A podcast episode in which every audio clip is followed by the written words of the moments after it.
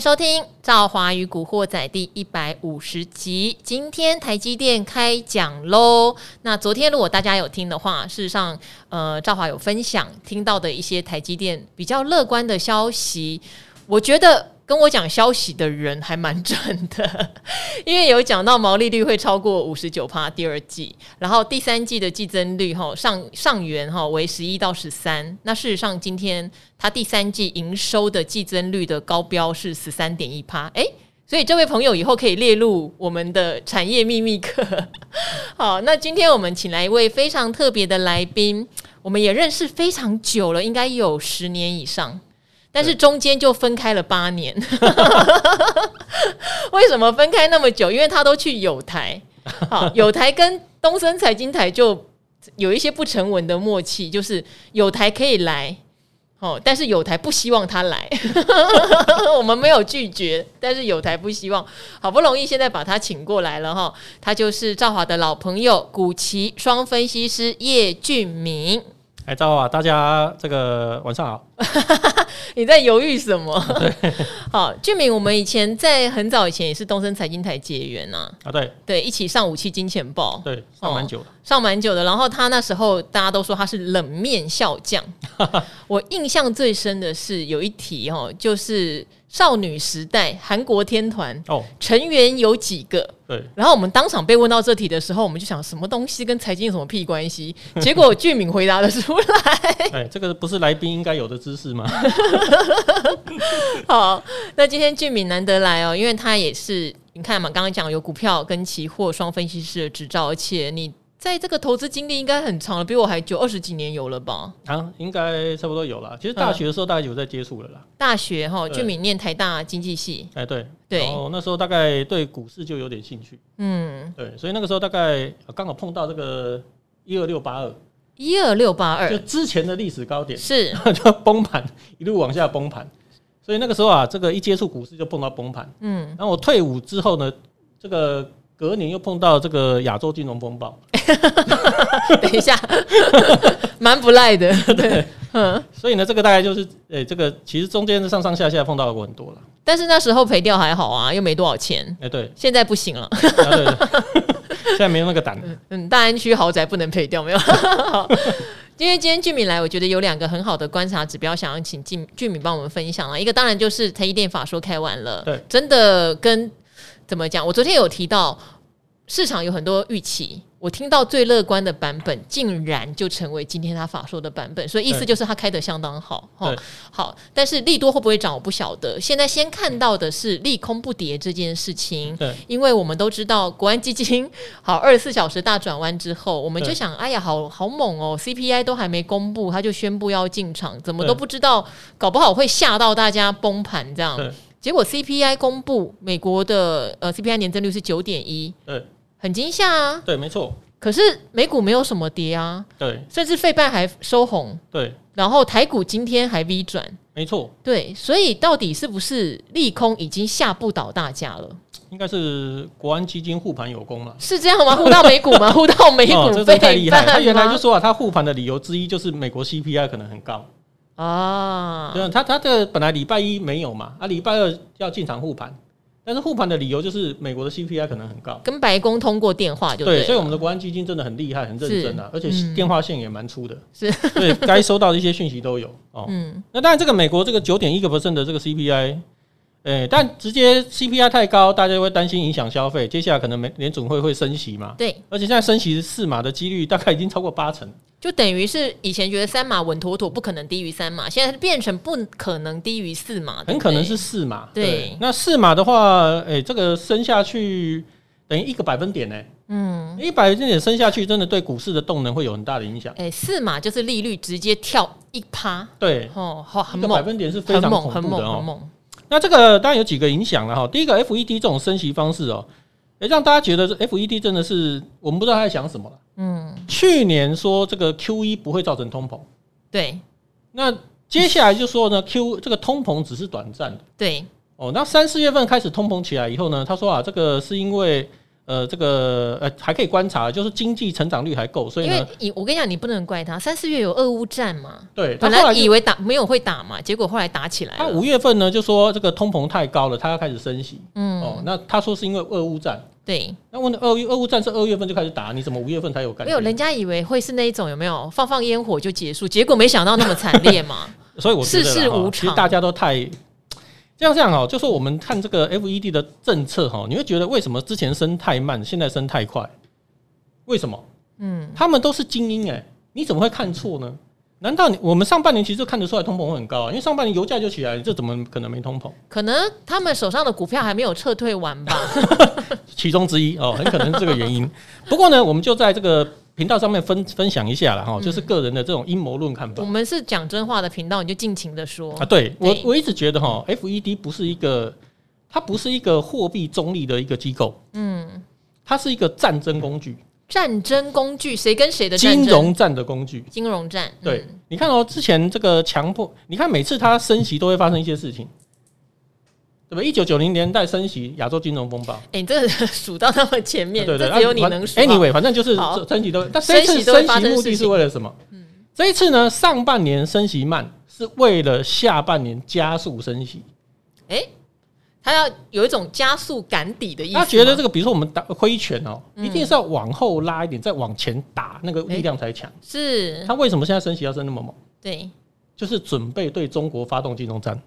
对中国发动金融战，等等等等等等等，不是为了不计一切打通膨吗？那通膨 CPI 九点一，联动四嘛，我们这个逻辑还连得上。那后面为什么变成对中国打金融战？因为升息的结果就是债务越高的国家越倒霉啊！美债不是最高吗？诶，美国不怕，因为美国有美元啊。对，对不对？那升息之后谁的债务最多？嗯，现在中国大陆的债务是问题最严重。日债其实也蛮严重，只是日债都自己人买。内债啊，内债好。对，那中国的外汇存底里面非常多的外债，嗯，哦，所以这个是一个很大的问题。那现在中国大陆的经济刚好又不好，房地产现在又销售不好，所以很可能啊，这当然是个人的想法，就是说他可能是对中国发动金融战，所以他一定要在这个地方加速升息。嗯，那当然配合这种环境，那这个大概我觉得很多事情都是。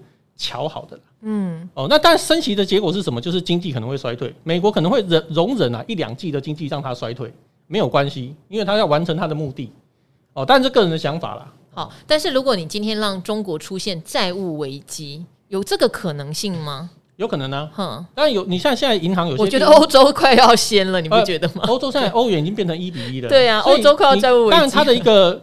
拳头打出去以后，谁先倒不一定啊，嗯，对不对？可能可能中国还没倒，欧洲就先倒，有可能啊。但是美国这是等于是一个一个类似金融战的工具嘛。那它这次升息以后，其实预留什么未来降息的空间？是。那所以呢，大家注意，就是说这一段时间要避免，就是说这一段时间如果说它中期整理，或者是中期反弹结束，会不会后面还有再一波？嗯，哎，这可能比较长期，我们是这样看的。那短期来看的话，因为这个美国昨天公布 CPI 之后，美国有点有点利空不跌了嘛。因为正常来讲。如果是 CPI 太高，升息首当其冲就科技类股。那科技类股的话，昨天费半、纳斯达克还相对强。所以呢，从这个角度来看，是短线上是有点利空不跌。然后七月份二十六号、二十七号开完利率决策会议，升完息之后，八月份没有会议嘛，所以八月没有会议，所以八月不会升啊。后面就看九月份。嗯，那这一个一两个月，假设我们现在已经预估会升到四了，那也不会再更差，就大概就这个样子。所以呢，这一两个月大概有这个通膨跟利率的空窗期。或许这个地方就刚好酝酿反弹。嗯，哎、欸，因为大家可能会有点不知道，八月 FED 是不开会的。对对，所以七月升完之后会有两个月。对，我们会在盲测，对不对？对对对对，就不用再理这个 FED，也不用管，可能就他会讲一些话啦。好，但是如果今天你刚刚有提到哈，假设这个升息对这些外债高的国家会有压力，假设中国现在刚好体弱不振，又引爆了一呃，就是等于是中国可能经济。再来一个可能下行，可是对全球可能也不是好事。呃，对，需求会、嗯、会很大的影响。等于全球经济要再大洗牌。大家有没有发现这一次啊？嗯、呃，我们先不谈谈别的，光看台积电啊，台积电 EPS 根本都没掉，对，可能还要上修。那台积电竟然股价可以从六百八十八跌到这个四百三十三，对，这真的是有点夸张。嗯，那我觉得当然就是一部分来讲，可能是需求的，就是需求减缓，比如说消费型电子，然后那美国是因为高通膨，所以它影响到消费。那中国大陆是债务问题影响到消费，嗯，所以这可能造成第一个，就台积电连这么好的股票它都可以这样跌。那另外一个可能的乱源就是 ETF 啦，哦，就是。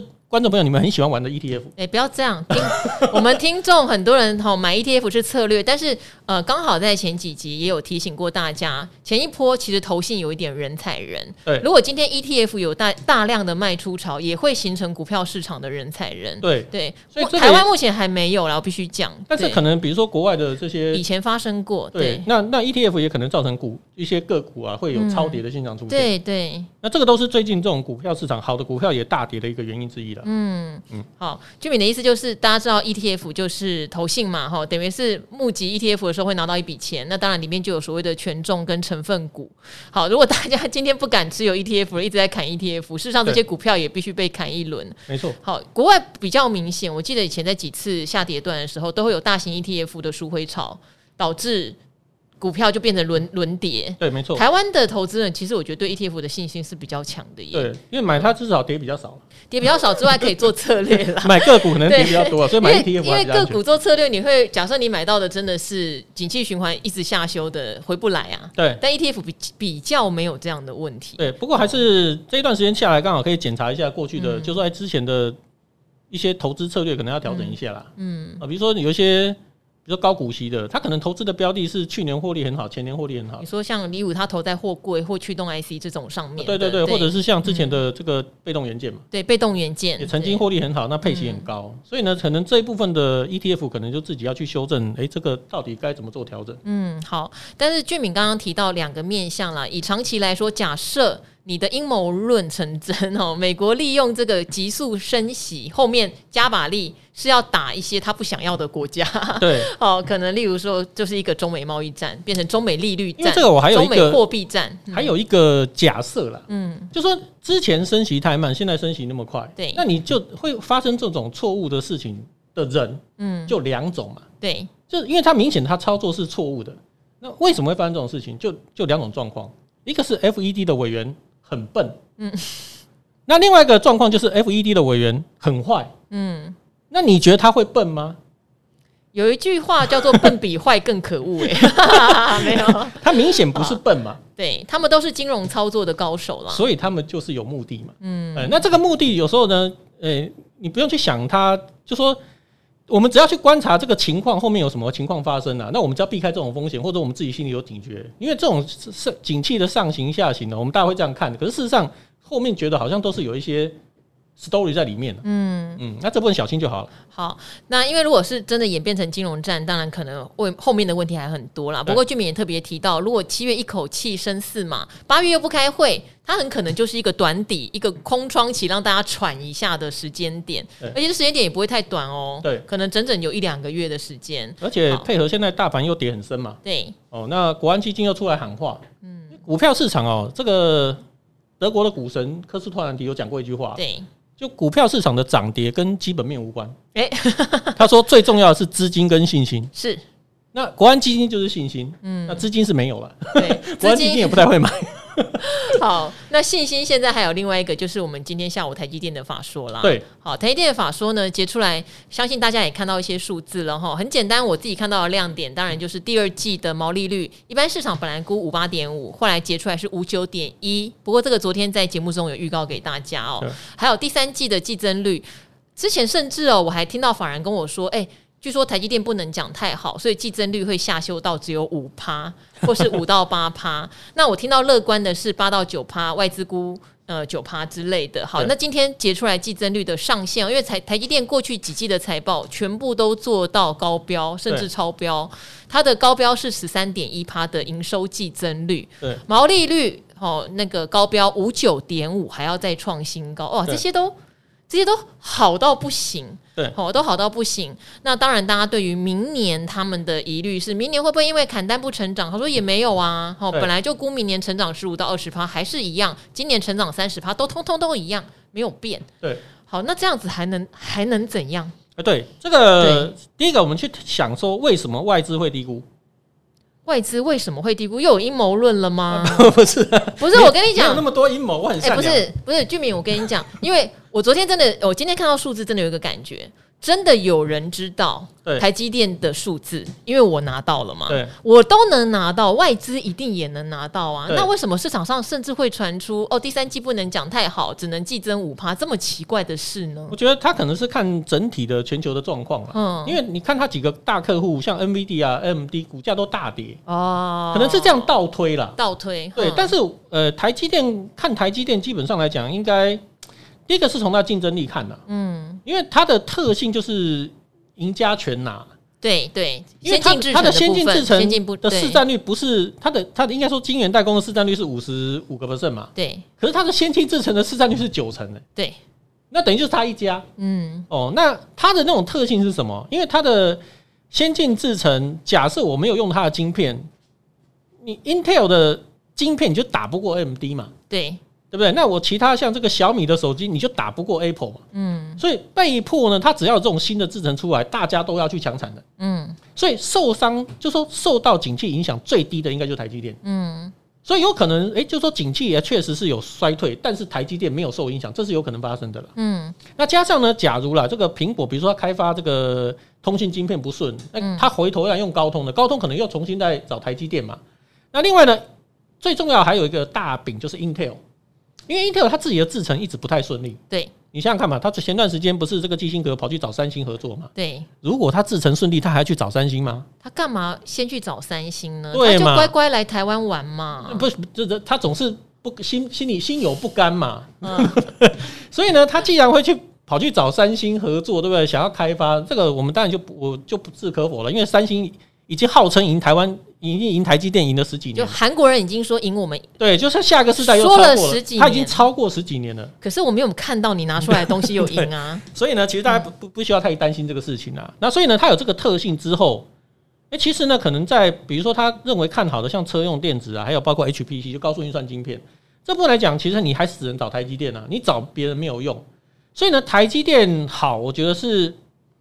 就说他虽然讲的，大家可能会觉得好像跟自己的想象中不一样，看到景气不一样，可是呢，这是可以可以理解的啦，是合理的事情。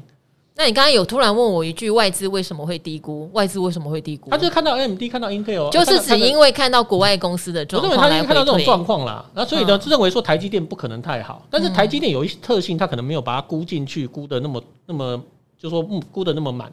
比如说台积电这种供给自创需求啊，或者说赢家全拿这种特性。你估的太少，或者认为说三星有机会起来会分时或者什么，如果假有这种假设的话，可能就会低估台积电的后面的潜力。嗯，好，但是这边有一个问题了，因为其实像郭明奇呃昨天也有出报告嘛，他就说高通明年的高阶制程的单子也会大量的给台积电。好，总之在很多人的结论下，有点是三星其实未来会被边缘化。对，在高阶制程确实就跟俊明讲的一样，它会变成赢家全拿。对，可是会不会？就只有好一家台积电，然后我们的下游的中小电子并不会这么好，有没有这个问题？哎、欸，确实会有这种状况。那怎么办？哎、欸，这没有办法、啊。嗯，因为哎、欸，这个是进入一个产业，就整个电子产业的循环。嗯，那台积电它是自己占有自己一块地方，比如说高速运算晶片的这个代工嘛，哈，那最先进的制程。所以你假设你要用到最好，你就用到那一块。那最好的这一这个区块，像 AI 啊，或者像 HPC 这个这个这个市场，其实是在成长的。那其他的像消费型电子，可能因为通膨的话，哎，我手机就晚点买，我其他消费型的产品我就晚晚晚点这个换。那这种情况下，其他的会受到影响。嗯，所以确实会走出，就说可能未来的电子股会有点分道扬镳了。嗯，呃，明年的话，我想这个景气，因为在升息的环境之下，可能这种走势会更分歧，而且呢，资金可能会更集中，因为集中在更强势的股票身上。好，所以明年的话就不会像去年变成百花齐放。对，明年真的就是点放。要百花齐放，只能等，就说哎，这个消费型电子的库存告一个段落。另外呢，美国重新放钱出来，嗯，重新采用这个宽松的货币政策。因为就像你讲的，急速升息之后，总有一天美国还是要降息啊。对对。搞不好就是还甚至有人讲第四季啦，但是我觉得不会那么快啦。我觉得这样简直疯了，看他看他受得了受不了了。对，所以也有人赌说明年下半年也许美国就会回到降息循环，或是不升息，就完全往缓嗯，可能不是不升息，应该是会回到降息循环。目前有可能对是这个样子。然后也有人讲说，假设现在看半导体，可能就只能看高阶制程相关，不管是设备啦，或者是材料啊。都只能看高阶制程相关。目前看起来是这个样子的。那成熟制程的话，嗯、像台积电法说也提到嘛，就说它有一部分资本资本支出可能会延后，延后。那那部就是成熟制程嘛。嗯。那这部分来讲，对于成熟制程，不管是力积电啊、联电或者是世界先进，世界先进，这影响会稍微比较大。嗯。哎，对，因为变成是说那个部分的产能会会有过剩的问题。那这个就是一个景气循环嘛。嗯。那可能要等到下一波这个。需求重新回温才有机会再起来。好，但反过来说，如果只有台积电好，别人都不好，会不会台积电也涨不动？哎、欸，这个因为现在有信心没资金。对，这就是还有问题哦。因为股价就是 EPS 乘以本益比。对，现在它的问题是本益比的问题。它本益比很低了耶，是，而且看得出来它的获利完全没有下调，所以本益比是扎扎实实的低哦。对，现在大概是十四倍到十五倍吧。因为如果你看啊，它这样第三季，它第二季赚九点一四，毛利率还要上修，季营收也要上修，对，你第三季没有十块说不过去，就赚一个股本啊。对，那如果第四季还是照它原本的 guidance 再往下推，可能也是哦。对，这么好哎、欸，那这样本益比可能剩下十三倍，所以台积电这样对吗？啊，所以这现在就这几几个问题可以讨论呐。嗯，第一个我们刚刚提到说，这个可能 EPS 没问题，甚至于上修，对，本益比可能被下修嘛，下修到十三倍合真的是合理吗？这个啊，就是因为升息升太快，嗯，哦，所以造成它它本益比被下修。啊，因为没办法，因为以以台积电今年来看的话，大概总共啦，因为它一季用季配嘛，那我们算一算，大概今年总共会配十一块，嗯，那假设十一块去除以它现在股价接近四百七四百七十五的话，大概它的值利率是二点。大概二点四左右，嗯，那现在买美国国债是三趴，可是也有人讲说，我们不应该把鼓励政策跟国债来比啊，欸、对，对不对？没错，因为股票是会成长的啊，公债就是稳妥妥的。哎，对，那但是呢，如果全球的景气不明或者是下滑的话，那宁可买国债比较安全。嗯、也是啦，它是在风险考量下会难免拿出来做比较。对，那所以呢，如果说这个景气是往上走，整体的哈，因为台积电毕竟来讲还是会受到整体的影响了，但只是它影响相对比较少。嗯那这种情况之下的话，呃，本益比已经修正到一个段落，它会具有抗跌性。嗯，但是你要往上走，就要让它本益比回升，因为它本它 EPS 没变嘛。对，所以股价要往上涨，就变成本益比要往上走。那往上走有两种方式，第一个是它的成长性打打败大盘哦，打败很多，那这是一种。那另外一个就是殖利率下滑，诶、欸，那它的本益比就可以往上修。所以大概就要等到比较货币宽松之后，它的本益比上修的幅度会比较快。嗯，所以现在大概就是本益比的压缩阶段。嗯，那另外一个部分来讲，如果台积电的本益比都剩下十三倍、十四倍，大家去想一件事情哦，你电子股你到底要买什么？对，假设你的本益比是二十倍，那我不如买台积电就好啦。台积电又有竞争力，本益比又低，又低，所以台积电不涨的话，台湾的电子股也很难涨。而且台积电的本益比算一算，假设十三倍、十四倍。AMD 的本益比是多少？它已经从六七十倍降到三十倍了。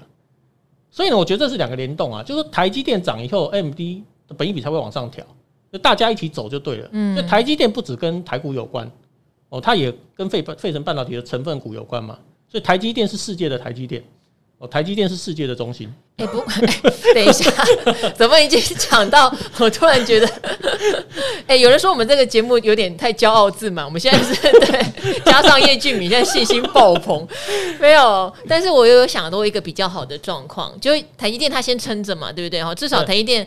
第四季，因为他如果看到明年成长率不变，我想第四季也不会有什么大的意外啦。包括现场有人问说魏哲家嘛，你多有信心？他说 very very，非常非常有信心。所以今年看来没有什么逆风，明年也不错。也许到明年下半年，世界的景气会比较恢复正常的循环。对，又接上了。对，哎。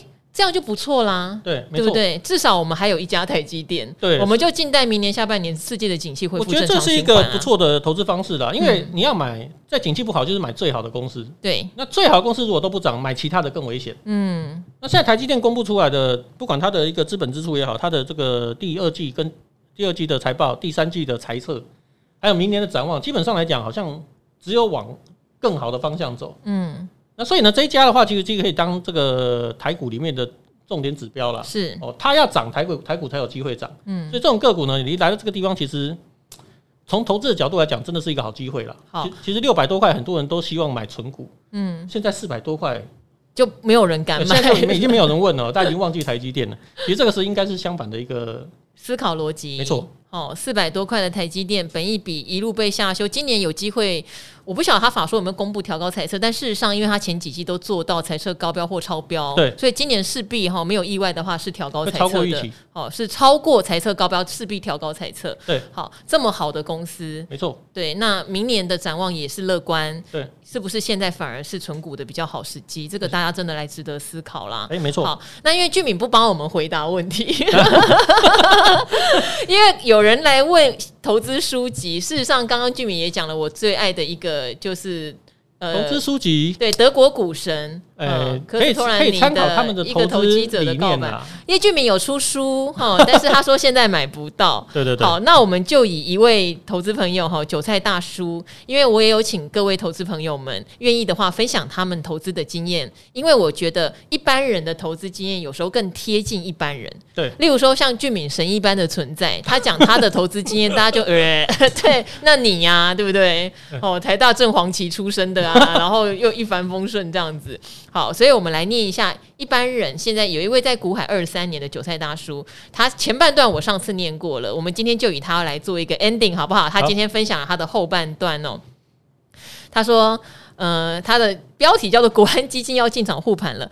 其实国安基金要不要进场，我们不会知道。要等他离场，我们才会知道哈。好，而俊敏有一个名言啦，他说国安基金只要进场，就算再跌，大家也不会怪国安基金，因为他已经进场了哈。对，好，他说。感谢正好妹子上次念到我的留言，她来分享近年的投资心得。好，近年是什么呢？从二零一七年开始哦，她是先看了不败教主陈崇明的书，好，她了解了存股，然后看了算力教官华伦老师、小资女艾米丽、大侠武林这些全部都存股的哦。